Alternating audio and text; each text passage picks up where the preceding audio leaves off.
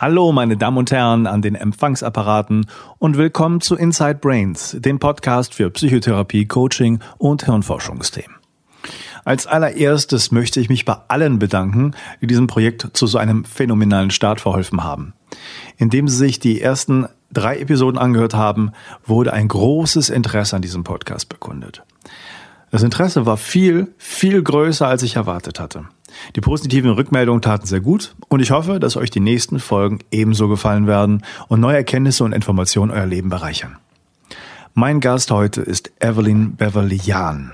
Sie ist psychologische Psychotherapeutin, Verhaltenstherapeutin, Dozentin und Supervisorin und hat eine eigene Praxis in Leipzig.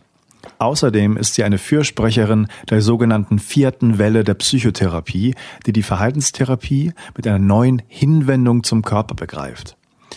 In unserem Gespräch ging es um Themen wie die Bedeutung von Selbstdisziplin, die Rolle der Emotionen und das Embodied Emotional Master System, das helfen soll, die erarbeiteten Zielvorstellungen mit Erfolg in den Alltag umzusetzen. Wem das etwas zu abstrakt und trocken klang, der sei darauf vorbereitet, dass das Gespräch eine Überraschung war, denn diese Themen sind alles andere als trocken und langweilig, sondern haben viel praktisches Wissen dabei. Und jeder Coach und Therapeut und auch jeder Klientin und jeder Klient, der sich schon mal gefragt hat, wie man diese erarbeiteten Themen und Zielvorstellungen dann wirklich in den Alltag umsetzen kann. Das heißt, wie man in der Therapie erarbeitete ähm, Wünsche und Ziele praktisch integrieren kann, dass sie im Alltag auch funktionieren für den ist das Gespräch genau das Richtige. Viel Spaß. Du bist ja ähm, nicht nur ähm, die Autorin oder eine der Autoren für den neuen Kongressband für Reden reicht nicht. Du hast ja letztes Mal beim Kongress auch einen Workshop gehabt und da was vorgestellt. Ähm, genau. Du bist also, was Therapieverfahren angeht, die sich nicht nur aufs Reden spezialisieren, du bist ja versiert und erfahren und hast auch in dem Kongressband was vorgestellt. Und dazu würde ich dich einfach gerne mal fragen, wie bist du eigentlich darauf gekommen, was du da gemacht hast? Wie ist so dein Weg zu dieser Art von Therapie gewesen? Also das ist jetzt natürlich eine lange Geschichte, wie ähm, Ausbildung mich geprägt hat und geformt. Die entscheidende Abzweigung ist erstmal losgegangen, als ich als junge Therapeutin im klinischen Setting gearbeitet habe, wie wir das ja in unserem Ausbildungskurriculum vorgesehen haben, dass wir also äh, Psychiatrieerfahrung sammeln. Und in dieser Zeit ich bemerkt habe, dass mir in der Therapie etwas fehlt und das das etwas mit Körper zu tun hat. Also dass das alles sehr kopflastig ist, die kognitiven Umstrukturierungen, dass ich mit Patienten da saß, die depressiv waren und über Aktivitätenaufbau gesprochen habe und ich das völlig absurd fand, dass wir dabei saßen und über etwas gesprochen haben. Und ähm, das hat mich dazu geführt, auch zu überlegen, wo ist eigentlich die Körperrepräsentanz, was, was jenseits von, von Bewegungstherapie und Sporttherapie, wo kann ich mit meinen Patienten auch das in den Körper irgendwie bringen, was die mir ja auch immer oft auf der Körperebene beschrieben haben. Also die psychischen Störungen repräsentieren sich ja auf der Körperebene und da habe ich nach etwas gesucht. Also zum Beispiel auch mit Patienten, Patientinnen, die in starken Arousal sind, die also körperlich sehr stark reagieren, ob das jetzt Borderline-Patientinnen sind oder Patienten, die ähm, im Rahmen einer Angststörung mit diesen Erregungszuständen zu kämpfen hatten, etwas zu finden, was hier wirklich wirksam ist. Und da bin ich als erstes auf den Michael Bonig getroffen und habe mich mit habe PEP kennengelernt und mich dann auch mit PEP sehr stark auseinandergesetzt und das war eine erste wirkliche Bereicherung und eine Weitung meines therapeutischen Repertoires. Mhm. Und das war zur, zur erstmaligen Beruhigung sehr hilfreich und das ist es immer noch. Und im weiteren Fortgang dann meiner Qualifizierung und dann äh, in der ambulanten Praxis zu arbeiten, habe ich bemerkt, dass ähm, wieder etwas fehlt. Also dass viele Patienten, wenn sie den Einsicht erreicht haben, wenn sie gelernt haben, sich selber zu beruhigen, wenn sie mit PEP vertraut wurden, aber immer wieder Schwierigkeiten hatten, die geplanten Verhaltensprojekte für sich selber umzusetzen. Also da gab es Einsicht, da gab es Erfahrung innerhalb des Therapieraumes und dann versagte und versickerte das sozusagen im therapeutischen oder im, im Patientenalltag. Und ich glaube, dass das was Typisches ist, was äh, Kollegen und Kolleginnen einfach erleben. Und ich habe dann gesucht nach etwas, was den Transfer, also diese Überwindung von Einsicht zum konkreten Verhalten helfen kann, besser zu gewährleisten. Und da gibt es ja nun auch viel Literatur und viel, was geschrieben würde. Und in dem Rahmen habe ich mich viel nochmal mit dem Rubicon-Modell auseinandergesetzt. Ich habe mit Maya Storch kurz gearbeitet, habe mich mit dem Konzept auseinandergesetzt. Und daraus habe ich dann und in der Erfahrung mit den Patienten tatsächlich in meinem, in meinem Praxisalltag etwas zusammengestrickt, was dann letztendlich in das Emotional Mastery Program gemündet hat. Und das haben wir dann, ich bin auch Selbsterfahrungsleiterin, das haben wir dann in den Selbsterfahrungsgruppen sozusagen, habe ich das getestet, was die Verhaltenstherapeuten ja ein Selbstmodifikationsprogramm nennen, was in der Selbsterfahrung Pflicht ist, sozusagen, dass jeder, der Verhaltenstherapeut werden will, einmal ein Selbstmodifikationsprogramm durchläuft mhm. über, über mehrere Monate, maximal ein Jahr. Und da war es genau das Gleiche letztendlich, was wir bei den jungen Kolleginnen und Kollegen festgestellt haben, wie das, was wir bei Patienten erleben, dass das irgendwie versickert. Und so habe ich dann ähm, äh, auch über äh, wo ich habe ich auch geguckt, was machen, was machen auch esoterische Schulen, was was was sagt die alte Schule der Verhaltenstherapie?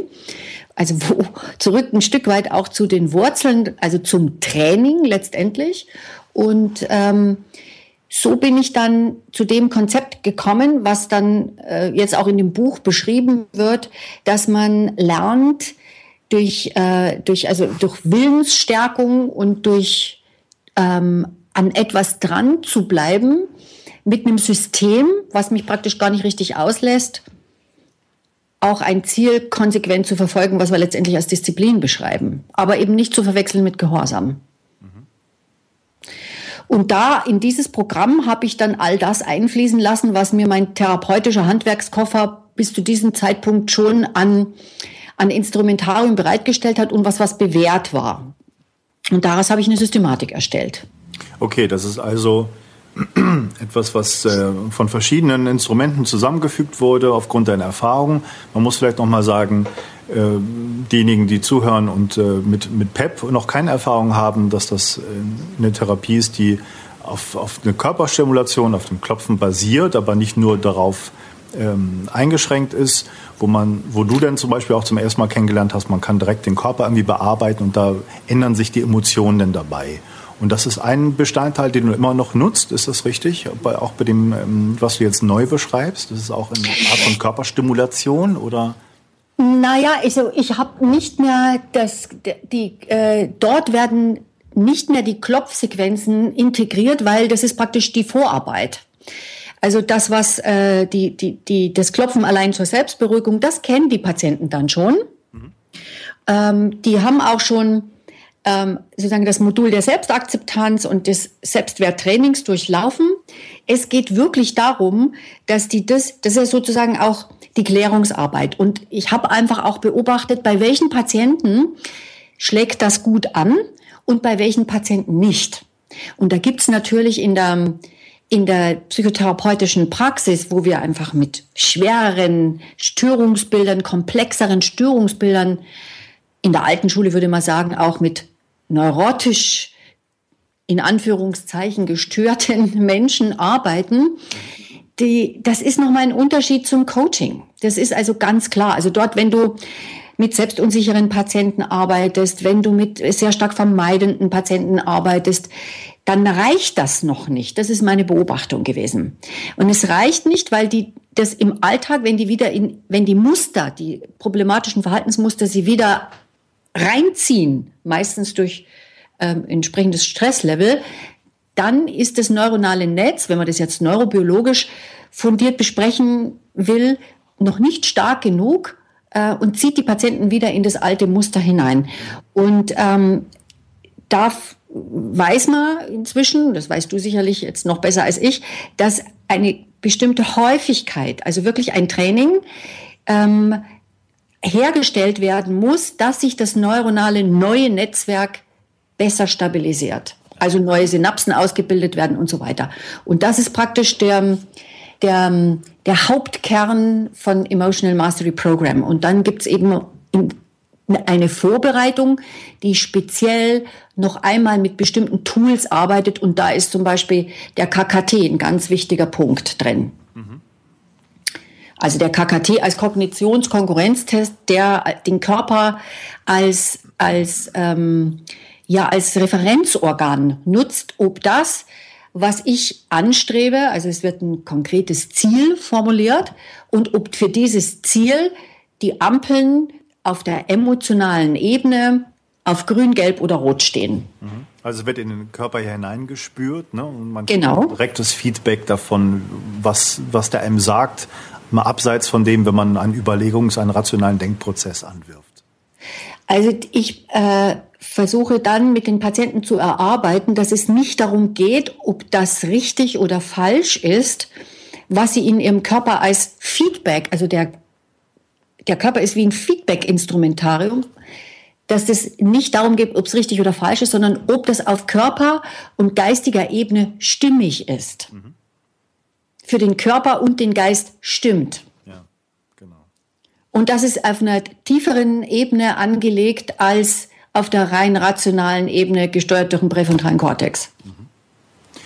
Also ist das äh, dieses Emotional Mastery System, was du beschreibst, ähm, so eine Art äh, Habitationsinstrument, äh, ja, um so was die Prozesse, die man in Gang gebracht hat und die da schon vielleicht in dem ersten Anschein nach ganz gut funktioniert haben, auf Dauer halt zu verfestigen. Habituation würde ich jetzt sagen, trifft es nur zum Teil. Es geht tatsächlich darum, Habituation würde ja Gewöhnung heißen, dass daraus ein Automatismus wird. Ja. Ähm, also dass das, das, was ich tue, sich so in mir integriert, dass es im Alltag nicht mehr hinterfragt wird, sondern zu einer Selbstverständlichkeit, also dass ich zum Beispiel Achtsamkeitsübungen mache oder dass ich eben mein Selbstakzeptanztraining mache, dass es sich automatisiert, also dass auch die selbstwertstabilisierenden Affirmationen genauso automatisch irgendwann laufen wie die früheren selbstwertmindernden Kognitionen gelaufen sind. Ja, also weil das ist ja auch so, dass wenn ich mir das, wenn ich mir andauernd sage oder das gefühlt mir sage, also gefühlt mir sage, embodied cognition, dass ich irgendwie nichts wert bin und dass ich das eh nicht schaffe, dann läuft das ja auch automatisch. Mhm. Und die Idee dabei ist, wenn ich das, das selbstwertstabilisierende Programm kognitiv erst bewusst trainiere und es dann aber fast wie automatisch mache, eine eh ähnliche Stärke in der Kraft entwickelt wie das vormals sogenannt dysfunktionale. Ja. Weißt du, was ich meine? Ja, genau. Mhm. Und weil aber Patienten, ja. die Patienten, sobald die eine Besserung erleben. So ist das menschliche Sein anscheinend. Mhm. Tritt das in den Hintergrund, wird nicht mehr konsequent beübt, egal was es ist, selbst wenn es als funktional ähm, gesehen wird, weil die anderen Muster, die anderen Automatismen stärker sind. Mhm. Und dann verliert sich das.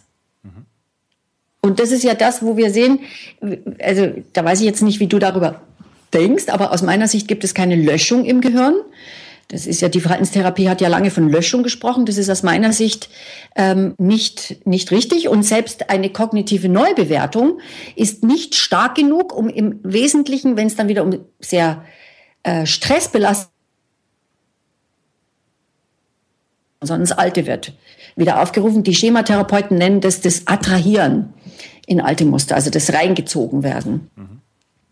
Und über diese sehr konsequente ähm, über dieses sehr konsequente Beüben, das an einem System orientiert ist, ähm, steigt die Wahrscheinlichkeit, dass sich das in das neue Programm in einen Automatismus überführt. Mhm. Also das, das kann ich sehr gut nachvollziehen. Das würde ich auch so sehen, dass es nichts äh, gibt, was im Gehirn komplett ausgelöscht wird, sondern nur es gibt nur Stärkung oder Schwächung von Verbindungen und neue äh, Verbindungen und, und neue Konnektivität. Und dass man sozusagen durch mehrere Tage, Wochen, was auch immer, von Trainieren von neuen Mustern sozusagen die alten in den Hintergrund drängt. Ganz genau. Ähm, dann lass uns mal wo wir jetzt sozusagen so, ein, so eine Art Outline äh, schon mal festgemacht haben, was ich sehr spannend finde und äh, ähm, so auch sehr einleuchtend finde, nochmal gucken, was konkret dann da gemacht wird, um das dann zu verfestigen. Was, was gibt es denn da für Methoden? Du hast den KKT genannt, um sozusagen ja. Körperfeedback zu bekommen. Ja. Was, was beinhaltet das noch? Also was ich, was ich einfach gesehen habe, ist, dass, dass ähm, jenseits von Einsicht und jenseits von Erlernen von Tools es etwas braucht, um Patienten tatsächlich darum zu unterstützen, in neue Verhaltensmuster und Automatismen zu kommen, ist das, dass sie einen bestimmten Weg beschreiten. Und diesen Weg habe ich mit verschiedenen Stationen markiert. Und ähm, die erste Station ist, dass äh, ein Ziel wirklich definiert wird. Wir haben ja so in der Verhaltenstherapie so eine strittige Haltung zu konkreten Zielstellungen. Die, die, Zielstellung ähm, ist aber ähm, die Kraft, die, also das ist nicht, kann nicht nur ein Ziel sein, das kann auch eine Vision sein. Das ist eine Kraft, die mir ein Wofür gibt, würde jetzt der Gunther immer sagen. Ja, also die, wo, das wofür, dass ich ein Ziel habe, auf das es sich lohnt, sich zu Bewegung und zuzubewegen und auch Mühe und Arbeit und Zeit zu investieren. Wir machen das meistens am Anfang der Therapie, aber nicht mehr am Ende. Wir entlassen die Patienten gebessert aus der Therapie, wenn alles gut gelaufen ist, aber wir aus meiner Sicht verpassen dann ein neues funktionales Ziel, auch eine Lebensperspektive kann das sein, konkret zu besprechen. Das bleibt so im, im wabernden Grau irgendwie hängen, so in der, in der nebulösen Masse. Ja? So, das war jetzt so gemeint, dass das wird so nicht gemacht, aber das würde es befürworten, dass man auch am Schluss noch dann sozusagen eine Vision und Ziel setzt. Genau. Okay. Genau. Genau. Ja. Also, dass der Patient nicht nur am Anfang Zielstellungen für die, für die Therapie formuliert und für das, woran er arbeiten will, das ist ja klar, sondern auch am Ende der Therapie. Und ich nutze praktisch die letzten vier, fünf Therapiestunden in der Regel jetzt auch dafür, ein, ein konkretes Ziel für nach der Therapie ähm, äh, zu etablieren. Also auch eine Perspektive für meine Zukunft zu eröffnen. Mhm mit einem konkreten Annäherungsziel, nicht mehr mit einem Vermeidungsziel. Also ich möchte nicht mehr, sondern ich, ich möchte dahin und nicht von etwas weg. Und das kannst du mit jedem Ziel machen. Du kannst es auch innerhalb der Therapie machen. Das sollte nur konkret, so konkret wie möglich beschreibbar sein, damit es hinterher äh, verifiziert werden kann.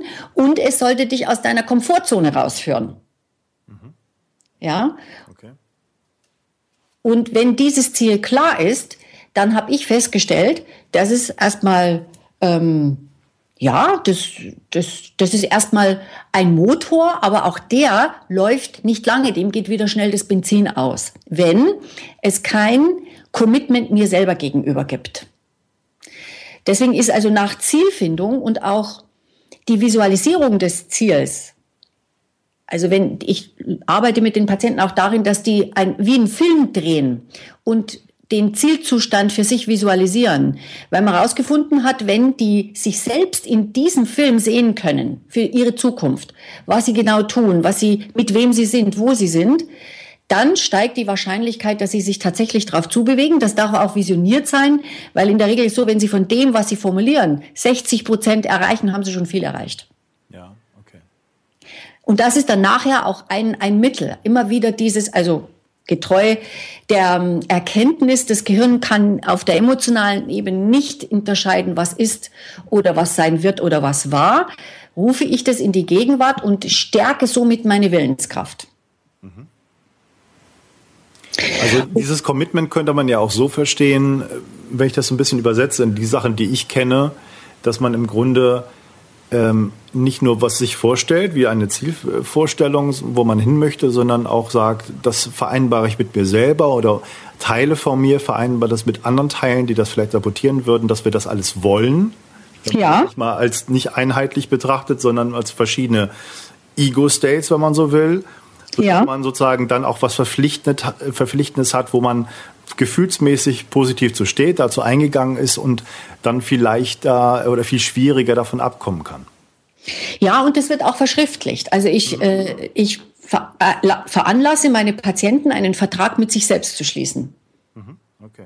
Und dieses Commitment kann internal sein, wie du es jetzt beschreibst, mit, meinen, all, mit all meinen So-Sein und auf meiner inneren Bühne mit allen Teilen und Rollen, die in meinem Leben eine Rolle spielen wie auch nach außen, also auch das Commitment nach außen abzugeben. Ein, das kennen wir ja alle, wenn wir eine Verpflichtung mit, die wir uns selber gegenüber äh, machen, auch mit anderen teilen. Also wenn ich das zum Beispiel öffentlich verkünde oder in einem halböffentlichen Raum, meinem Kollegen sage, mit meiner Mutter bespreche, mit meiner besten Freundin, dass sozusagen nicht nur sag du, ich habe das und das vor, sondern dass ich dass ich bekenne und mich dazu verpflichte, dieses Ziel so gut wie möglich zu erreichen. Mhm. Ja. Und das ist dann sozusagen auch schon ein, ein, ein, eine, ein, es wird in der Therapie dann ein Unterstützungssystem aufgebaut und es ist einmal mein eigener Körper, mein eigener Körper als Unterstützungssystem, aber eben auch ähm, jemand, der mich in diesem Prozess begleitet, also ein Buddy-System. Mhm. Okay. So der, der Body als Body, aber auch, es kann eben und oder auch ein, äh, ein, eine andere Person sein. Okay. Das sind sozusagen jetzt ein paar Komponenten, ähm, Vision zu haben, ein Ziel, dieses auch verpflichtend, sich selber ein und anderen gegenüber genau. einzugehen mhm. und sozusagen immer den Körper mit einzubeziehen als Feedback, äh, Rückkopplungsmechanismus, der einem signalisiert, was, wie man dazu eigentlich ja quasi auch auf einer emotionalen, körperlichen, unbewussten Ebene steht. Genau. Der, der Körper ist mir mein Body, denn wenn ich das tue, dann baut, baue ich das ja auf auf meinem Wertesystem. Und wir alle merken ja sofort durch den den, den emotionalen Stress, der sich durch Körperspannung zeigt, wenn ich gegen meinen eigenen Wert verstoße. Mhm. An der Stelle meldet sich mein Körper. Ich werde angespannt. Jetzt ist aber häufig auch so, ähm, dass man seinen Körper ja zum Teil auch gar nicht versteht dass sozusagen da Emotionen, körperliche Reaktionen vorkommen. Das ist ja ganz häufig bei Patienten auch so.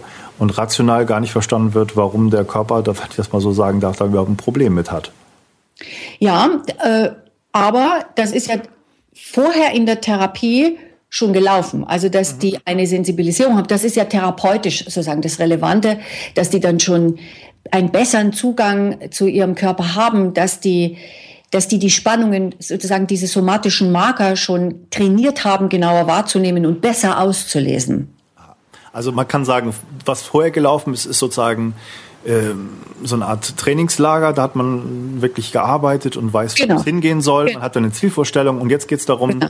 das zu verankern und für die Zukunft sozusagen alltagstauglich zu machen. Für, genau. für lange, lange Sicht, für, für den Marathon des Lebens sozusagen. Auch das könnte sein, aber es, äh, erstmal geht es darum, dass man auch also sich für einen bestimmten Zeitabschnitt, das muss mindestens 21 Tage sein, damit die Neurobiologie praktisch hinterherkommt, äh, kann aber auch länger sein, macht aber Sinn, ähm, dass äh, erstmal über einen begrenzten Zeitraum, ich mache das in der Regel sechs bis acht Wochen, und wenn die Patienten dann die Erfahrung gemacht haben, dass das wirkt, dann können die das auch für weitere Ziele immer wieder selber für sich aufrufen und wieder durchführen. Und das wäre dann auch bezogen auf den Marathon des Lebens. Was, was, was sind da noch für Komponenten bei? Reicht das schon? Nein, das, das reicht, also schön, das ne? noch nicht. Ja, das, das wäre wichtig. Also was wir auch gesehen haben ist, und jetzt geht es sozusagen um die emotionale Differenzierung. Was wir gesehen haben, ist es, dass es schon einer gewissen Klärung bedarf und ähm, dass Patienten immer dann ins Straucheln kommen, wenn sie mit ihrer Überlebensstrategie, so nennen wir das, ist aus der strategisch-behavioralen Therapie, wie es Sulz und Hauge beschrieben haben, ähm, die emotionale Überlebensstrategie dann sich aktiviert und wieder dazu führt, dass das neue Verhalten eingestellt wird. Also das sind die Stolpersteine. Und diese emotionale Überlebensstrategie erarbeite ich mit den Patienten. Die ist in, der, in frühen Beziehungserfahrungen geprägt und überdauert sich. Die emotionale Überlebensstrategie, also die Strategie, die mir geholfen hat, mein, mein, mein So-Sein, mein Dasein, meine Eltern praktisch zu überleben, meine Kindheit zu überleben, ja. ähm, die die wird ja starr, die war mindestens ein, zwei, dreimal oder in einer bestimmten Phase des Lebens dort, wo sie sich geprägt hat, wichtig.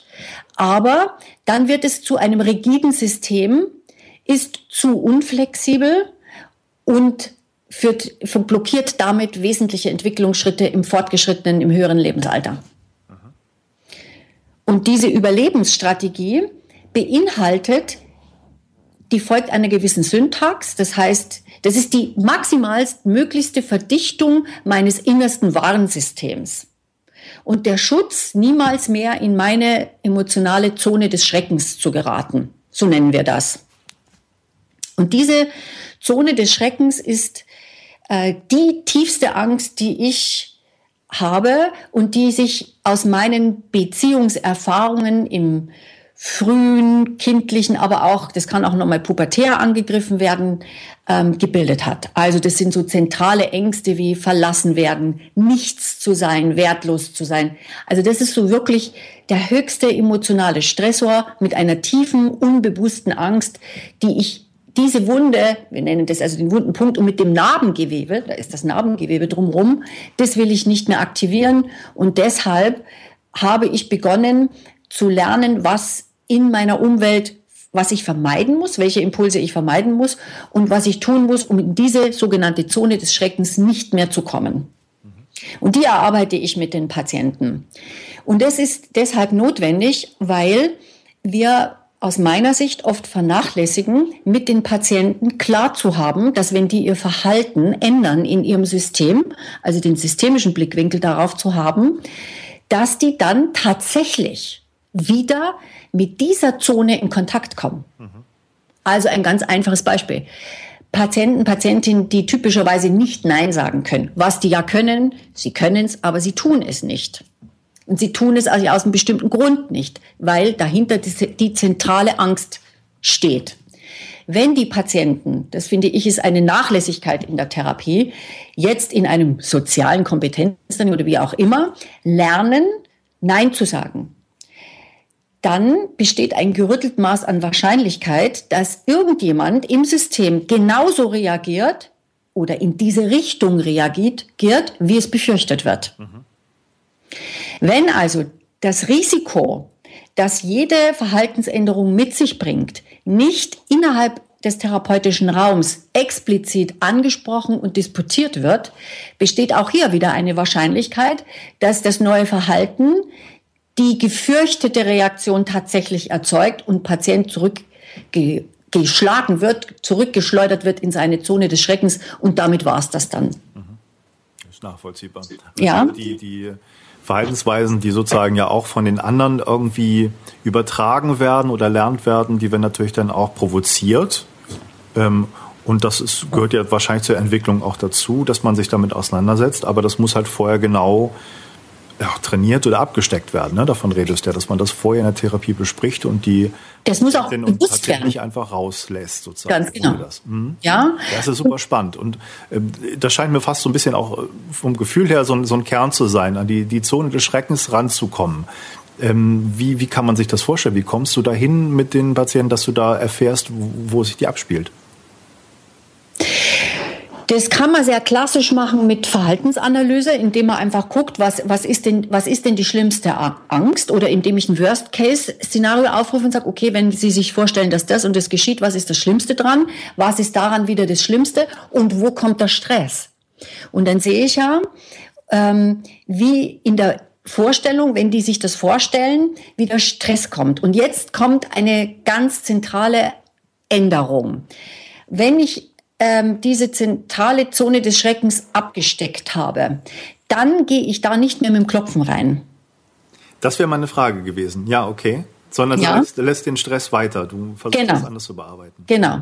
Ich komme dann dorthin, also das ist praktisch, in der Schematherapie würde man das ein Floatback, ein Zurückfließen dorthin, wo diese Angst ja letztendlich auch entstanden ist. Mhm.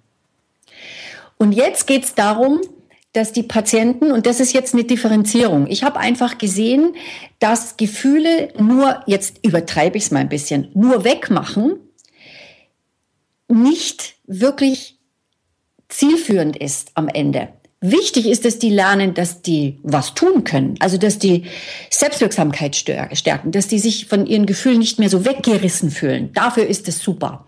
Aber wenn wir dann uns trennen von dieser Dichotomisierung von, von funktionalen und dysfunktionalen Gefühlen, dann reicht das nicht mehr. Weil dann heben wir das nämlich auf, weil dieses Gefühl war irgendwann funktional. Mhm. Und wenn ich in dem Abschnitt bin der Therapie, dann geht es darum zu differenzieren, welche Gefühle sind für mich aber immer noch wichtige Hinweisgeber von ernstzunehmenden Bedürfnissen. Also immer noch im gewissen Sinne funktional. In der Stelle gibt es gar nicht mehr funktional oder dysfunktional, sondern es gibt Gefühle, mit denen ich schauen muss, wie ich mit ihnen umgehe. Und auch zu lernen, Gefühle auszuhalten und nichts mehr dagegen zu tun. Also ich nenne das im, im, im Feuer der Emotionen lernen stehen zu bleiben, nicht mehr zu agieren, sondern zu, die Erfahrung zu machen, dass ich darin nicht verbrenne. Stehen zu bleiben. Nicht in einen Aktionismus, nicht klopfen, gar nichts tun, sondern ja. spüren, dass die Emotion da ist. Also das, was äh, Bohus oder so dann auch emotionales Surfen oder emotionale Distanzierung äh, nennt oder was die in diesen Techniken beschreiben, das zu halten und nichts mehr zu tun. Und dann eben auch zu merken, dass, und das wäre jetzt auch die Theorie der Überlebensregel in ihrer Fortführung, dass wir Gefühle benutzen, um andere Gefühle nicht spürbar werden zu lassen, die im Grunde noch schlimmer sind. Beispiel, ähm, Kind hat gelernt, dass Wut keine gute Idee ist im Familiensystem, wo es aufwächst, weil Mutter reagiert abweisend, abwertend oder tief traurig. So der typische Satz lautet dazu, wenn du aber so bist, dann ist die Mama aber ganz traurig, wenn du dich so wütend hinwirfst. Dann lernt das Kind, kriegt es nicht richtig gespiegelt, die Emotion, und es besteht eine Wahrscheinlichkeit, dass es über die weitere Entwicklung zukünftig Trauer mit Wut verwechselt. Das sind typischerweise Patienten, die kommen die eher was ähm, Vermeidendes haben, die eher abhängige, das ist jetzt ein bisschen prototypisch, das siehst du mir nach, ja, mhm. ähm, äh, eher abhängige Strukturen zeigen und die dann sagen, nö, also ärgern tue ich mich nie. Das gar nicht richtig spüren. Sondern die nehmen Angst wahr oder traurig oder so. Und das nennen wir ähm, die primär- und sekundäre Emotion, wobei die sekundäre Emotion also die sich in der, aus der Interaktion entwickelt hat, das primäre Gefühl stoppt. Und dann geht es darum, dass die Patienten auch wieder in Kontakt kommen mit ihrem primären Gefühl. Also Patienten, bei denen die emotional sehr herabgeregelt sind, dass die auch wirklich mal Wut spüren, ja, und dass die ähm, äh, diese Energie auch nutzen, weil das brauchen sie dann, um später auch authentisch Nein sagen zu können und dann mit der Angst, jetzt werde ich abgelehnt, jetzt mag mich keiner mehr, die zu halten und gar nichts dagegen zu tun. Mhm. Das erinnert so ein bisschen auch an äh, ähm, meditations- oder achtsamkeitsbasierte Geschichten, ne? dass man äh, Ganz genau. die Emotionen äh, nicht wegdrückt, sondern das ja, äh, kommen genau. lässt, die sozusagen, wie es so schön heißt, oder gibt eine bekannte Medita Meditationslehrerin, die habe ich mal jetzt äh, gelesen und kennengelernt, Tara Brach, die sagt, man soll die zum Tee einladen. Genau, da drücken. Genau, da gibt's also gibt's verschiedene Bilder, da gibt's äh, diesen, wie heißt denn der, der der indische, äh, äh wie heißt der, ähm, Rumi, Rumi, ähm, der sagt, betrachte äh, alle deine Gefühle wie Gäste in einem Gasthaus mhm. und lade sie alle ein und sprich mit ihnen und sehe, dass sie dir alle etwas Wichtiges zu sagen haben. Und das ist jetzt natürlich schon eine Wende, weil das ist etwas ganz anderes. Und ich sehe das aber nicht als entweder oder, sondern als sowohl als auch. Also in der Therapie, wenn es mit, um intensive Emotionen geht, wo Patienten noch nicht in der Lage sind, ähm, die selbstwirksam selber zu regulieren und damit auch ähm, mehr Autonomie zu entwickeln und Selbststeuerung, Selbstkontrolle, geht es aber in einem späteren Verlauf und mein Programm zieht ja zielt ja ab auf das letzte Drittel und in, dann auch in, in, in den Alltag hinein, ohne Therapie. Irgendwann wollen sie ja auch ohne Therapie laufen und der gute Therapeut macht sich ja irgendwann auch überflüssig ähm, äh, da ein Instrumentarium zu haben, das in beide Richtungen geht. Also einmal selbstregulierend bei Überschießend, aber auch im Sinne von achtsam umgehen, damit Gefühle zu spüren, ihre Wegweiserqualität zu schätzen und zu entscheiden auf einer erwachsenen Ebene, was will dieses Gefühl jetzt von mir? Ist das jetzt ein Gefühl, das alt ist und auch gekoppelt an einen früheren Erlebenszustand? Ja? Oder ist es jetzt auch ein Gefühl, das, also das mir hilft, zu dem zu kommen, was ich eigentlich mir wünsche und möchte? Zum authentischen Selbst sozusagen. Genau. Wie, wie erleben das die, die Patienten deiner Erfahrung nach, da zu diesem emotionalen äh, schwarzen Loch zu gehen, des, des eigenen Selbst? und da durchzugehen und die Emotionen sein zu lassen und da weiterzugehen. Wie, wie ist das für die? Wahrscheinlich erstmal schon sehr anstrengend und sehr ja, überwältigend, oder? Also wir haben dazu, das ist jetzt nicht in dem Artikel beschrieben, weil das zu weit führen würde, aber in, in der Therapie arbeiten wir mit einem sogenannten emotionalen Feld. Das heißt, ihr, hier ist eine ganz klare Struktur, wird gestellt, ähm, in auf dieses Feld, auf dieses emotionale Feld, ist tatsächlich auch ein räumliches Feld, gehe ich mit, die, mit den Patienten und was wir jetzt tun, ist das, dass wir die Emotion nicht über eine Kognition erzeugen, und das ist jetzt auch embodied, sondern über bestimmte Körperhaltungen und Atemmuster. Aha, okay. Das heißt, die Patienten lernen, dass sie ihre Gefühle selbst erzeugen. Durch gewisse körperliche Haltungen, das ist im Grunde auch überhaupt nichts Neues. Hier nur wieder in einer ganz klaren Systematik und im therapeutischen Kontext ähm, konzipiert als ein, ein klar strukturiertes Vorgehen mit einem klaren konzeptuellen Hintergrund. Und im emotionalen Feld arbeite ich überhaupt gar nicht mit Kognitionen, sondern nur mit Körperhaltung und Atemmuster. Das basiert auf der Methode von Alba Emoting. Das hat ähm, eine südamerikanische ähm, Therapeutin ausgearbeitet, die mit Schauspielern gearbeitet hat. Also das ist ja, ähm, es gibt ja zwei Möglichkeiten in der Schauspielkunst ins emotionale Erleben hineinzukommen. Entweder ich mache das kognitiv, also top-down, ich stelle mir vor, wie das ist, oder ich suche mir ja etwas, was in mir genau das gleiche Gefühl, also das Gefühl, das ich darstellen soll, erzeugt. Ja, das ist denn die, die äh, Stanislavski-Methode, die aus genau, Russland kam. Genau. Und, und die, die, äh, die äh, jetzt weiß ich nicht mehr, wie sie heißt, aber die dieses Alba, ich glaube, die heißt auch Alba, Alba Emoting zusammengestellt hat, das, das basiert so ein bisschen darauf, hat aber noch, geht noch viel tiefer, weil die das mit Atemmuster korreliert. Und das ist sehr spannend. Also, dass jede, also jede Emotion mit einer typischen Körperhaltung und einem spezifischen Atemmuster gekoppelt wird. Und wir gehen also überhaupt gar nicht irgendwie über die Kognition, sondern nur darüber.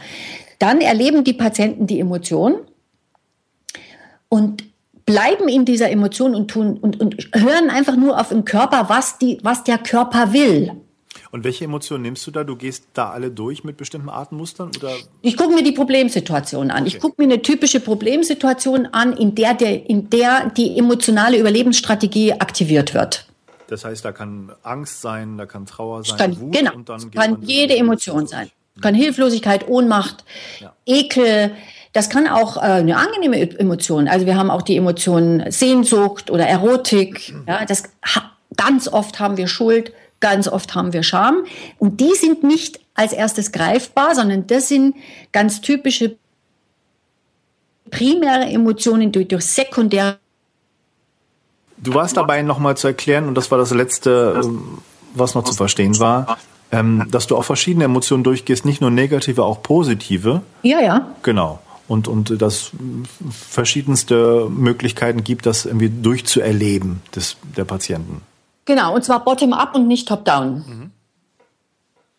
Und an dieser, also das ist, das dient jetzt auch dazu, an diese Überlebensstrategie zu kommen, die eben einmal ermöglicht, die emotionale Reaktionskette klar zu haben, also das, an das Gefühl zu kommen, das ursprünglich mit den typischen stressauslösenden ähm, Symptomen äh, gekoppelt war. Also das, also zum Beispiel ähm, mit Patienten, die ähm, äh, gar keine, die, die nicht, zum Beispiel auch nicht traurig sein durften, ja, oder die Trauer als etwas die so Vernichtendes erlebt haben, weil sie allein gelassen wurde, so, die dann lieber wütend sind. Also es kann in jede Richtung gehen. Die, die, die eher Wut zeigen äh, und in der Trauer runterreguliert sind, weil sie da in ihrer Zone des Schreckens sind, das sind dann meistens Kinder, die sehr früh ähm, Trennungserfahrung gemacht haben oder so etwas, wo dieses Verlassenheitsgefühl in so ein Freeze geht und die später dieses Gefühl überdecken, indem sie sehr aggressiv sind. So. Das ist auch völlig egal, wie die Reaktionskette letztendlich läuft. Das Wichtige ist an mir an dieser Stelle, dass es eben nicht mehr darum geht, dass irgendwelche Gefühle dysfunktional sind sondern dass jede Emotion eine Daseinsberechtigung hat. Und die Erfahrung, das ist auch immer sehr spannend für die Patienten, dass die ihre Gefühle selber erzeugen. Also das kann ich sehr gut verstehen. Ich hatte schon immer ein Problem mit äh, der Einordnung von Emotionen in funktionale und dysfunktionale. Das schien mir schon immer nie besonders äh, naheliegend und das kann ich sehr gut verstehen. Welche mh, hm, Patienten deiner Meinung nach profitieren davon, äh, das Programm so zu durchlaufen, dass es wirklich in den Alltag weiter implementiert wird? Ähm, Gibt es da Erfahrungswerte schon? Oder würdest du sagen, das ist generell ein Programm, was äh, jeder eigentlich durchlaufen sollte, weil diese, diese Schwelle, das weiter in den Alltag zu tragen, Zielvision zu haben, äh, ist eigentlich etwas, was immer da ist? Also Vielleicht fange ich mit der Kontraindikation an, weil dieses Programm hat ja ähm, ein ganz striktes System. Ich arbeite ja, äh, wenn es dann um die Umsetzung geht, ja mit einem Kartensystem. Das heißt, die Patienten äh, beschriften eine Karte, auf der sie ähm, ihre Aufgaben notieren. Was dabei wichtig ist, ist, dass das Patienten sehr davon profitieren, die auf den Extremen sich normalerweise bewegen. Sowohl die, die sehr verausgabungsbereit sind, also die, die sich in der Regel zu viel ähm, in einen Tag reinplanen und dann ihre, ihr, ihren Misserfolg praktisch selber äh, aufrechterhalten, weil sie das gar nicht schaffen können, frei nach dem japanischen Sprichwort, wenn du dein Ziel erreicht hast, dann war die Latte nicht hoch genug. Oder die Patienten, die äh, noch nicht gelernt haben, und das ist ja praktisch das Ziel, stimmungsunabhängig zu handeln, bezogen auf ein Ziel. Das, ist, das sind die meisten. Und das sind auch, das beobachte ich auch ähm, vor allem im jüngeren, in, in jüngeren ähm, Altersgruppen, also so die 20, 25-Jährigen, die einfach scheitern, ich habe ganz viele, die eben ihre Masterarbeit nicht fertig kriegen oder weiß der Fuchs, weil sie zu sehr von ihren Impulsen getrieben werden und nicht lernen, das stimmungsunabhängig äh, zu tun. Und die lernen ähm, ein ausgewogenes, ein ausbalanciertes Belastungsmanagement über dieses Kartensystem.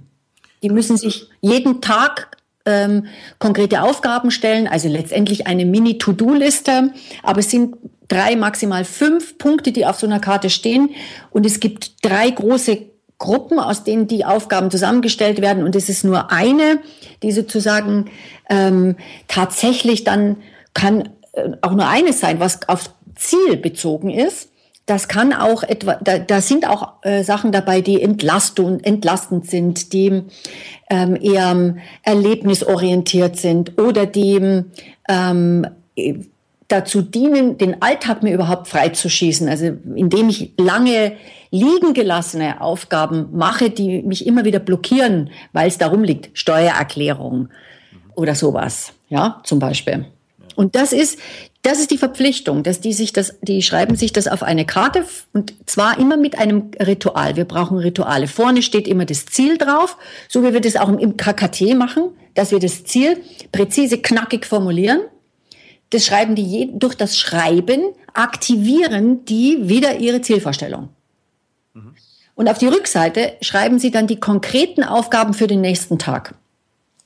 Und am Abend darauf haken Sie diese Aufgaben ab. Und das sind alles Rituale, die stärkend sind. Sozusagen ein Verfahren der kleinen Babyschritte. Ganz genau, aber kontinuierlich. Ganz kontinuierlich. Und das ist ja schon eine sehr, sehr interessante Beobachtung, dass du sagst, junge Erwachsene sind deiner Meinung nach vielleicht da besonders äh, ja, sind anfällig dafür. Ja. Woran liegt das? Was meinst du? Weil die Ablenkung durch viele elektronische Medien heutzutage sehr groß ist in der Generation, dass man nicht gelernt hat, auch in Ruhe zu sein und, und äh, unabgelenkt und um, sich konzentrieren zu können? Kann das daran liegen? Also ich denke, das ist sicher multifaktoriell. Das wäre jetzt zu einfach und auf den Zug will ich nicht so richtig aufspringen. Das ist sicher so aber, dass die sogenannten Still Points, also diese Momente von, von nichts in unserem Alltag, aber ich weiß ja nicht, wie es bei dir ist, da sind wir ja alle anfällig, auch die, die, die älteren Erwachsenen, ähm, nicht mehr per se zur Verfügung stehen. Die muss ich mir herstellen, sehr bewusst. Ich glaube, das hat aber noch einen anderen Hintergrund. Ich glaube, das hat auch den Hintergrund, dass die jüngeren Generationen, ich sage jetzt das mal ein bisschen sportlich forsch, zu sehr gepempert werden von den Elterngenerationen. Das heißt, die werden nicht mehr, ähm, also Disziplin hat kein gutes Ansehen mehr heute, wird auch oft verwechselt, wie ich finde, mit Gehorsam. Und das sind zwei definitiv unterschiedliche Paar Schuhe. Es gibt durchaus Leute, die sagen, Disziplin bedeutet ja auch Freiheit. Das ist der Weg überhaupt in die Freiheit, weil das ist der Weg in die Selbstbestimmung. Also und ich, ja. Ja, und, und ein Bewusstsein dafür überhaupt zu schärfen. Ja? Also, dass man nicht nur andauernd abbiegt und immer nur dem nachgibt, was gerade, also diesen, diese, diesen, naja, du kennst ja diese vier, diese vier Felder-Schema von wichtig und dringend und so. Wir haben ja heute eine, eine Situation, wo so viel drängend ist. Das hat den Anschein von dringend, aber ist im Grunde drängend. Mhm. Und dem nachzugeben. Das klingelnde Telefon zum Beispiel ist ganz typisch. In der Regel ist es überhaupt nichts Wichtiges, aber es kommt so daher. Es hat den Charakter von drängend und das, das unterbricht mich in meinem, und das ist sicherlich schon auch etwas, was neu ist in unserer Zeit, in meinem Arbeitsfluss. Und jetzt hat ähm, Frau Oettingen herausgefunden, dass die kleine Ablenkung, zum Beispiel über eine Nachricht, die am Handy erscheint, insgesamt etwa 17 Minuten mich unterbricht von einem, in einem Arbeitsfluss. Ja, und zum Beispiel in solchen, auf solchen Karten, also in dem, das klingt ja erstmal ganz profan, das ist es vielleicht auch, aber die Systematik macht es aus meiner Sicht, steht dann zum Beispiel ähm, Handy-Diät oder Fernsehdiät. Heute Fernsehdiät, das heißt kein Fernsehen zwei Stunden ähm, ohne Handy sein. Ja. Für viele eine grauenhafte Vorstellung wahrscheinlich. Ja, und es ist, wird aber von mir selbst, es ist eine Verpflichtung mir selber gegenüber und es wird auch selbstbestimmt. Es kann auch sein, dass das nur mal eine halbe Stunde ist. Und ich gucke auch immer, wo passt das? Und die meisten jüngeren Menschen können ihren Alltag auch nicht mehr gut strukturieren. Die, die, die die, die verheddern sich, die, die, die verlieren sich in, in, ihren, in ihren vielfältigen Aufgabenbereichen und kommen letztendlich, das kennen wir ja auch ein Stück weit vielleicht, nicht mehr wirklich zu dem, was sie dann eigentlich tun wollten. Und das wäre jetzt sozusagen auch das Instrument, du hast mich ja gefragt, bei welchen Patienten. Ja. Ähm, also ich erlebt das auch als äh, sehr hilfreich, zum Beispiel bei Zwangs. Ich habe es ja jetzt nun wirklich mit schwereren Störungen zu tun in meinem äh, therapeutischen Alltag. Bei Zwangspatienten zum Beispiel, die sich ganz schwer lösen können. Ja, da kommt es ganz drauf an, dass man zum Beispiel aufschreibt, wie lange man etwas tut. Mhm. Ja, also 15 Minuten das und das machen und dann Wecker stellen, Stopp, trennen.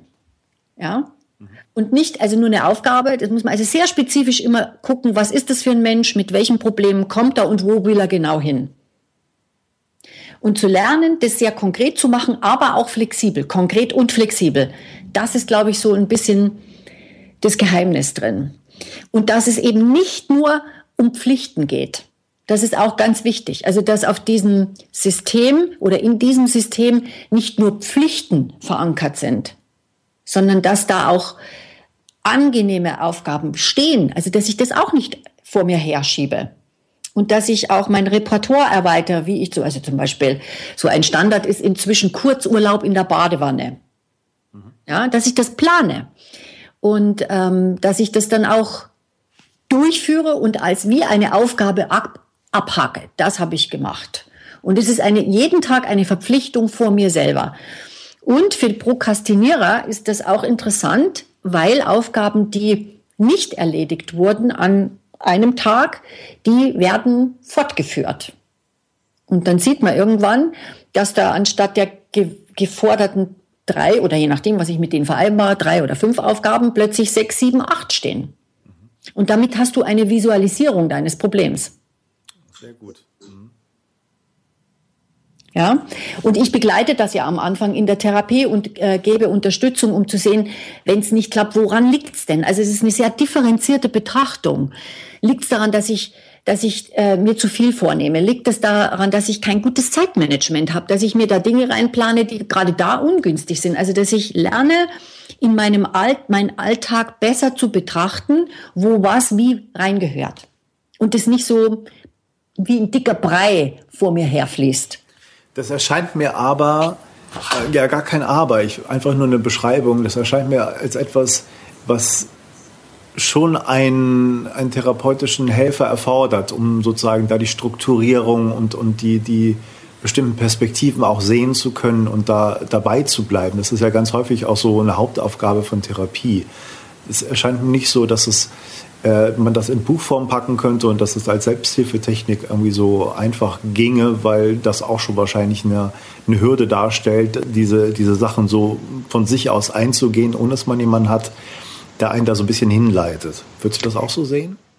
Das kann ich dir jetzt gar nicht so sagen, weil ich das, weil ich den Entwurf ja nicht, also das habe ich ja nicht probiert. Also das weiß ich nicht. Mhm.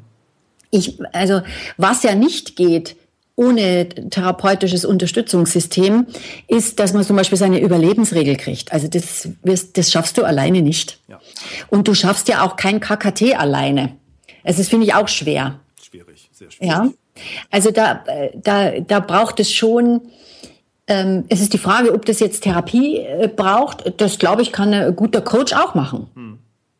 Aber als Selbsthilfe von, von, also diese acht Schritte habe ich ja da beschrieben, das halte ich als Selbsthilfeliteratur ähm, darauf reduziert für eher unwahrscheinlich. Also da würde ich dir jetzt recht geben, ja.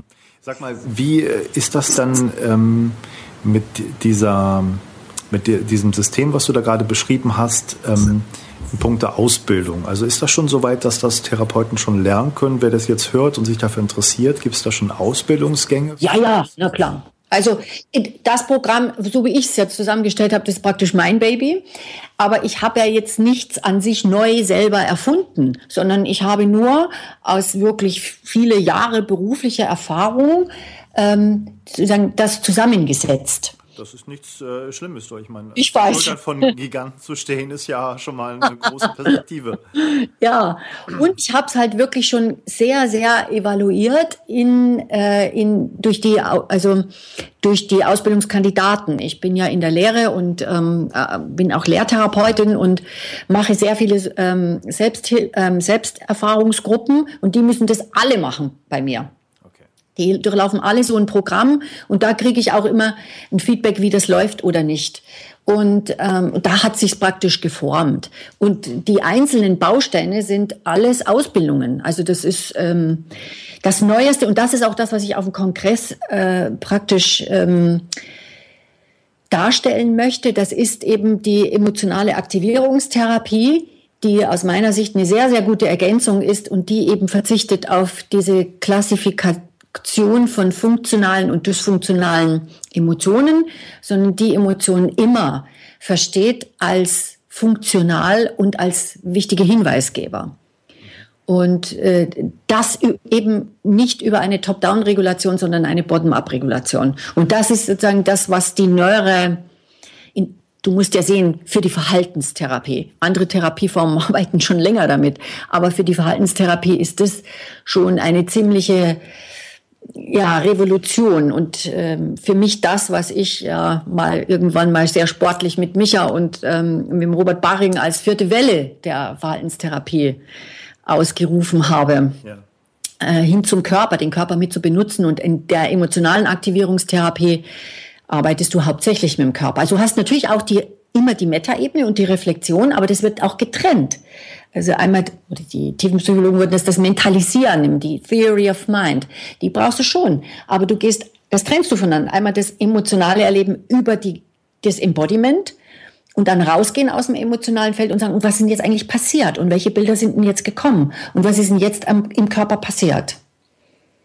Und das ist ähm, eine Ausbildung, die es gibt ähm, in München und in Bonn, also um die, in der, um, um die Gruppe von, von Gernot Hauke also wo ich dazugehöre auch, also gibt es mehrere Forschungsgruppen auch. Das ist übrigens, also die Papers dazu sind jetzt ähm, angenommen worden auf dem Weltkongress in Melbourne der Kognitiv behavioralen Therapie.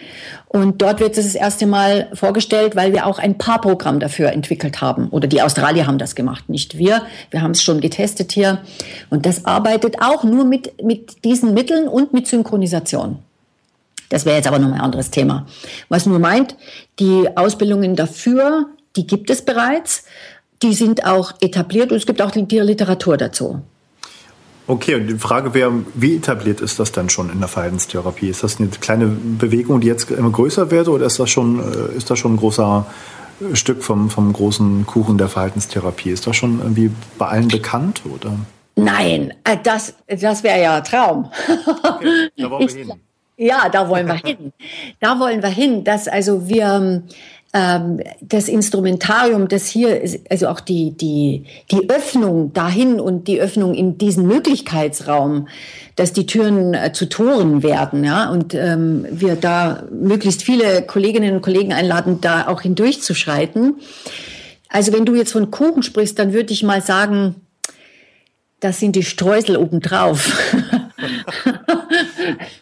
so würde ich okay. das eher sehen. Okay. Äh, das ist noch nicht im Teig wirklich drin. Ja. Das Beispiel des Kuchens sagt wahrscheinlich eher über meinen äh, Hungerzustand was aus. Aber, okay. Nein, aber ich verstehe gut. Also das ist sozusagen noch ganz am Anfang und äh, sickert jetzt so langsam durch. Ja, aber es, es, es nimmt auch eine rasante Fahrt an. Also es wird, ähm, ähm, es, es, es wird immer mehr angefragt und es werden auch eben aus der emotionalen Aktivierungstherapie auch weitere Konzepte, zum Beispiel für Gruppen und eben auch für Paare, wo wir gesehen haben, also das ist etwas, was es definitiv so noch nicht gibt. Damit mit Paaren zu arbeiten, ist hochspannend. Hochspannend. Das hört sich auch hochspannend an. Könntest du noch mal versuchen, vielleicht kurz noch mal zu erklären, was in der Hinsicht dieses Synchronizität, Synchronizität bedeutet oder Synchronisieren? Ja, also dass wir, das hat ja, das hat ja Maya Storch auch in ihrem schönen Buch zur Embodied Communication ganz schön beschrieben, dass wir ja bisher davon ausgegangen sind, dass Paare äh, Kommunikationsprobleme haben. Das äh, sehen wir so nicht. Die Paare haben kein Kommunikationsproblem. Ja, die haben ein Problem, weil ihre Überlebensstrategien, weil jeder hat eine Überlebensstrategien aneinander knallen. Also das das vielleicht im weitesten Sinne sowas, was man, äh, was Willi als Kollusion bezeichnet hat. Also, dass die, diese Kommunikation über Körper auch stattfindet und dass die Synchronisation nicht wirklich, die, gut, die, die körperliche Abstimmung läuft nicht gut. Ja? Und wir haben gesehen, wenn wir nur die Körper miteinander, wenn wir die synchronisieren lassen, also wenn die in, versuchen, in, in, in ihre Bewegung aufeinander ab, ohne dass die miteinander reden, dann kommen die in einen besseren Kontakt und dann gehen, geht der Stress runter, der emotionale Stress. Okay, das, das kann ich mir sogar vorstellen. Und die Therapien werden aber zusammen auch gemacht oder macht jeder einzeln und dann wird zusammen äh, gearbeitet oder wie stellt man sich das bei Paaren dann vor? Bei Paaren arbeiten wir in der Gruppe. Also wir haben vier Paare in einer Gruppe. Bei und was, Paaren, okay. Ja, ja. Und äh, was die dann machen, ist, dass die erstmal ähm, überhaupt lernen, ihre Körper miteinander zu synchronisieren und auch die Erfahrung machen, wie das sich anfühlt, wenn das asynchron läuft. Und was wir dann machen, ist in einem nächsten Schritt, dass die Paare getrennt werden. Also wir müssen immer mit zwei Therapeuten arbeiten und jeder äh, stellt ein emotionales Feld und lernt seine Überlebensstrategie kennen. Dann kommen die zurück und wir, wir, wir machen da eine Körperskulptur dazu, eine Problemskulptur nennen wir das. Und die treffen aufeinander und die verkörpern ihr, ihr Problem. Und ohne dass die da miteinander reden, nehmen die die Körperstatur dazu ein. Beide. Und stehen voneinander. Und was die dann tun, ist das, dass die, dass die ein, eine Skulptur stellen, dann ein Paar nehmen und diese Skulptur formen. Das heißt, die haben Stellvertreter. Mhm. Und dann sehen die sich das erste Mal von außen, wie die miteinander, und da reden die nicht, das ist nur die Pose, die die einnehmen. Und dann sehen die, wie die miteinander in Interaktion sind, wenn sie am Hotspot ihres Problems sind. Das ist jetzt, glaube ich, ein bisschen schwer vorstellbar. Ich kann dir das dann am Kongress mal noch ein bisschen genauer erklären. Ich, glaube, da, ich finde das gerade, ähm, meine Begeisterung wächst, aber ich glaube, das ist wirklich eine Sache, die man noch mal vielleicht auch mal, ja. mal extra besprechen sollte. Ja, Weil es genau. schon ein anderes Thema ist, mit Paaren das zu machen. Hast du das selber auch schon äh, gemacht? Als ja, ja. Wir haben jetzt, es wird, wir haben den Piloten jetzt gestartet. Also ähm, das passiert hier in Leipzig. Also ich bin praktisch ein, ein Studienzentrum. Das passiert in München und in Melbourne. Und ähm, wir haben also für, für, für dieses Konzept ähm, jetzt auch eine wissenschaftliche Untersuchung mit Messung und so weiter, also aber jetzt eben mit äh, testtherapeutischen Instrumenten und, ähm, äh, und sehen, wie unglaublich erfolgreich das ist. Also das ist, was da losgeht, wenn die nicht sich reden hören, sondern wie, wie die das verkörpert sehen, wie die auf, wie die miteinander sind. Und wir lassen natürlich die Stellvertreter auch das Gefühl, was die für ein Gefühl dann haben, was da kommt an Gefühl. Und das, das, das ist also, das hat so eine Kraft, dass wir selber überrascht waren, was das plötzlich freisetzt. Und dann kommen die auch in, in eine sehr authentische Emotionalität und merken dann eben, hinter ihrer Wut auf den anderen steht eigentlich ein, eine Trauer für was ganz anderes. Ja.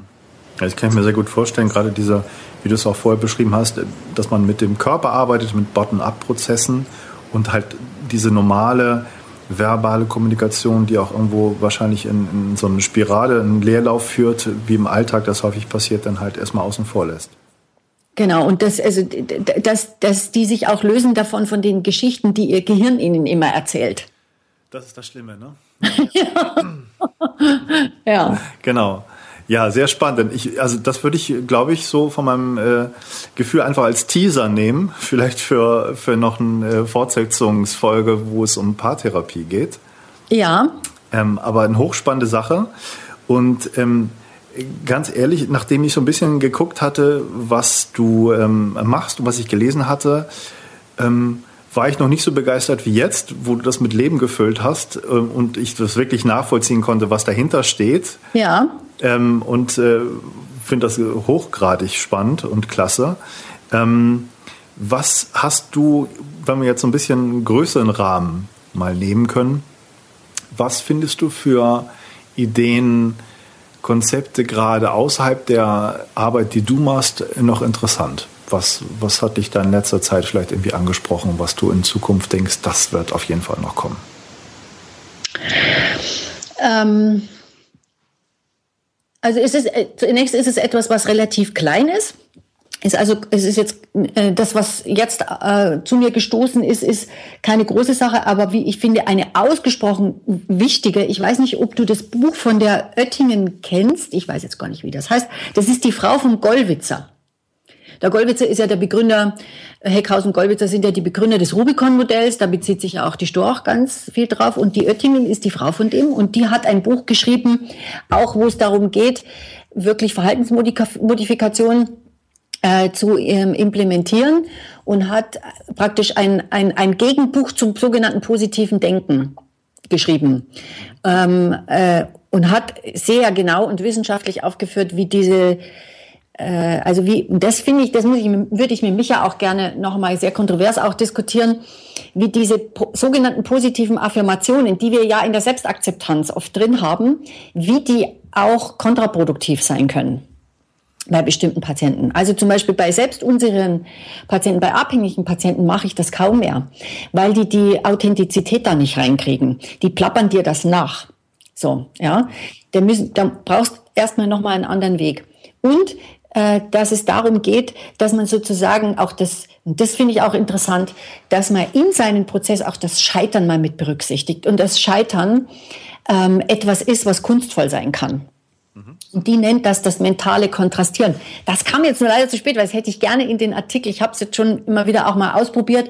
Da habe ich jetzt nicht so einen Erfahrungsschatz dazu, aber das erscheint mir total plausibel und es ist jetzt auch kein, kein Riesending. Also, dass wir uns ein bisschen davon lösen, dass wir äh, ähm, immer so dieses Dysfunktionale hier so, so dass wir so, so weghaben wollen, ja, sondern dass wir uns damit auseinandersetzen, dass Leben eben auch heißen kann, kunstvoll scheitern zu lernen.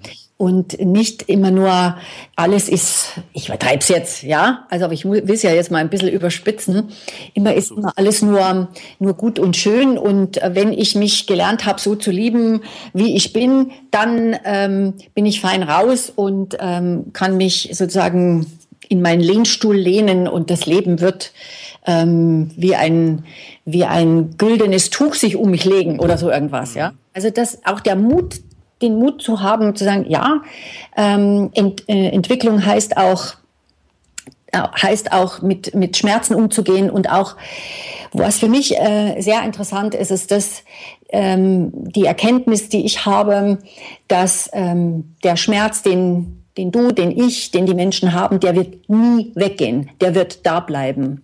Also mehr in eine Haltung, aber nicht als Kofferwort von Akzeptanz und Achtsamkeit, sondern wirklich ein scharfes Bewusstsein dafür zu haben. Und meine große Liebe geht in die, in die, in die Paarbehandlung. Also dort äh, sehe ich auch einen großen, großen Bedarf. Und meine Vision geht dahin, dass wir uns lösen von Kommunikationstrainings für Paare, sondern dass wir äh, embodied, äh, also embodied Path Therapy machen und embodied ähm, embodied Therapy überhaupt, also dass das äh, ähm, nicht mehr Embodied Emotion Therapy ist der nächste Schritt, den wir gehen wollen. Embodied Emotion Therapy. Ein, ein äh, großartiger Gedanke. Ich habe da so bisher noch nicht drüber nachgedacht und das so noch nicht klar gemacht. Aber ähm, das hört sich sehr, sehr spannend an. Hast du ähm, für dich in deinem Alltag bestimmte Dinge verankert? Also hast du bestimmte Rituale für dich äh, entdeckt, die dir weiterhelfen? Ja, äh, also mein Ritual beginnt morgens, äh, dass ich äh, fünf Minuten, also ein Stillpoint habe, fünf Minuten, wo ich eine Achtsamkeitsübung mache und äh, jeden Abend mache ich äh, eine Dankbarkeitsübung. Das heißt, ich führe ein Dankbarkeitstagebuch, wo ich jeden Abend drei Dinge hineinschreibe, für die ich dankbar bin. Und manchmal steht da auch, dass ich mir dankbar bin. Und okay. meine ist. ja. Sehr klasse. Ja. Hast du ähm, auch direkt körperliche Therapien, die du äh, vielleicht nicht im Alltag, aber ab und zu machst? Hast du irgendwie bestimmte Sachen, die du einnimmst oder ähm, machst du irgendwie Yoga, dass du länger ja, ja. arbeitest oder sowas, was dir ja. hilft? Naja, also ich, ich komme ja aus dem Tanz ursprünglich. Also ich habe, was heißt, ich komme aus dem Tanz.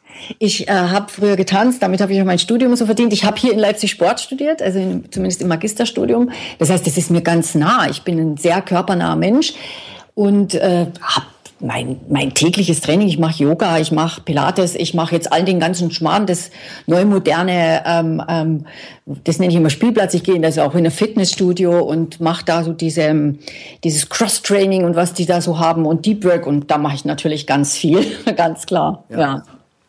Super. Ähm, noch eine Frage, wenn du ähm, drei Bücher mitnehmen solltest auf einer einsamen Insel, welche wären das? Ich würde mitnehmen von David Snark Intimität und Verlangen.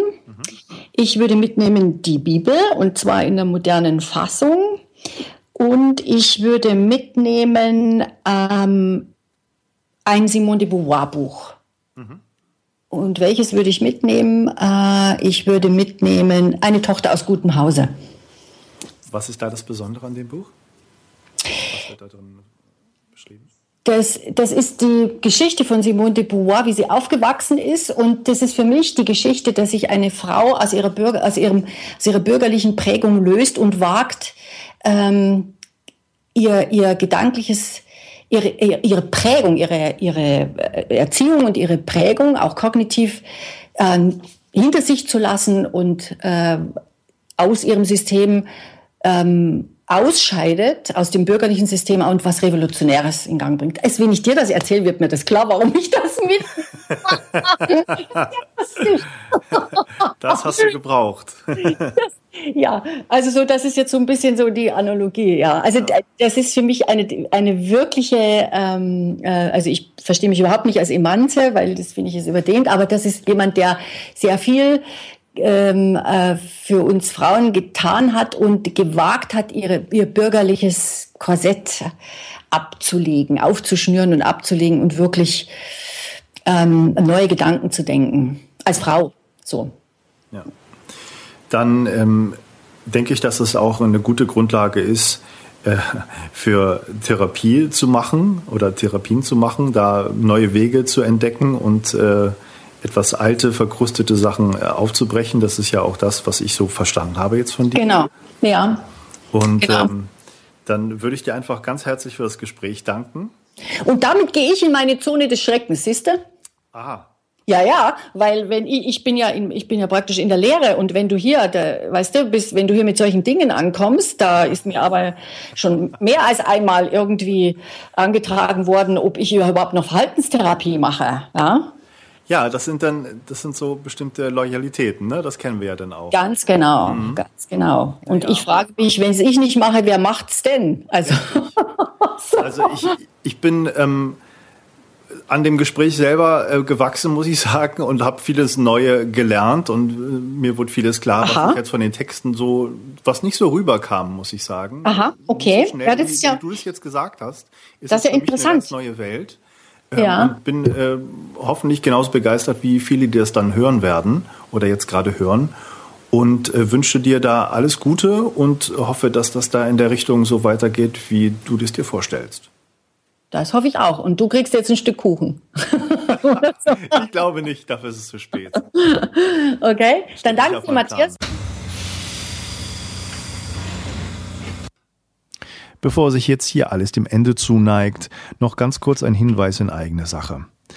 Ich gebe mit dem äh, Stressmediziner Robert Barring zusammen einen Workshop am nächsten Samstag um 9.45 Uhr in der Stadtteile Heidelberg bei dem Kongress Reden reicht nicht. Das ist der 28. Mai 2016. Wir werden dort äh, gemeinsam Sachen vorstellen, die sind so neu und aktuell. Äh, ich gehe jede Wette ein, dass 80 Prozent von den Dingen, die dort vorgestellt werden, äh, noch niemand gehört hat.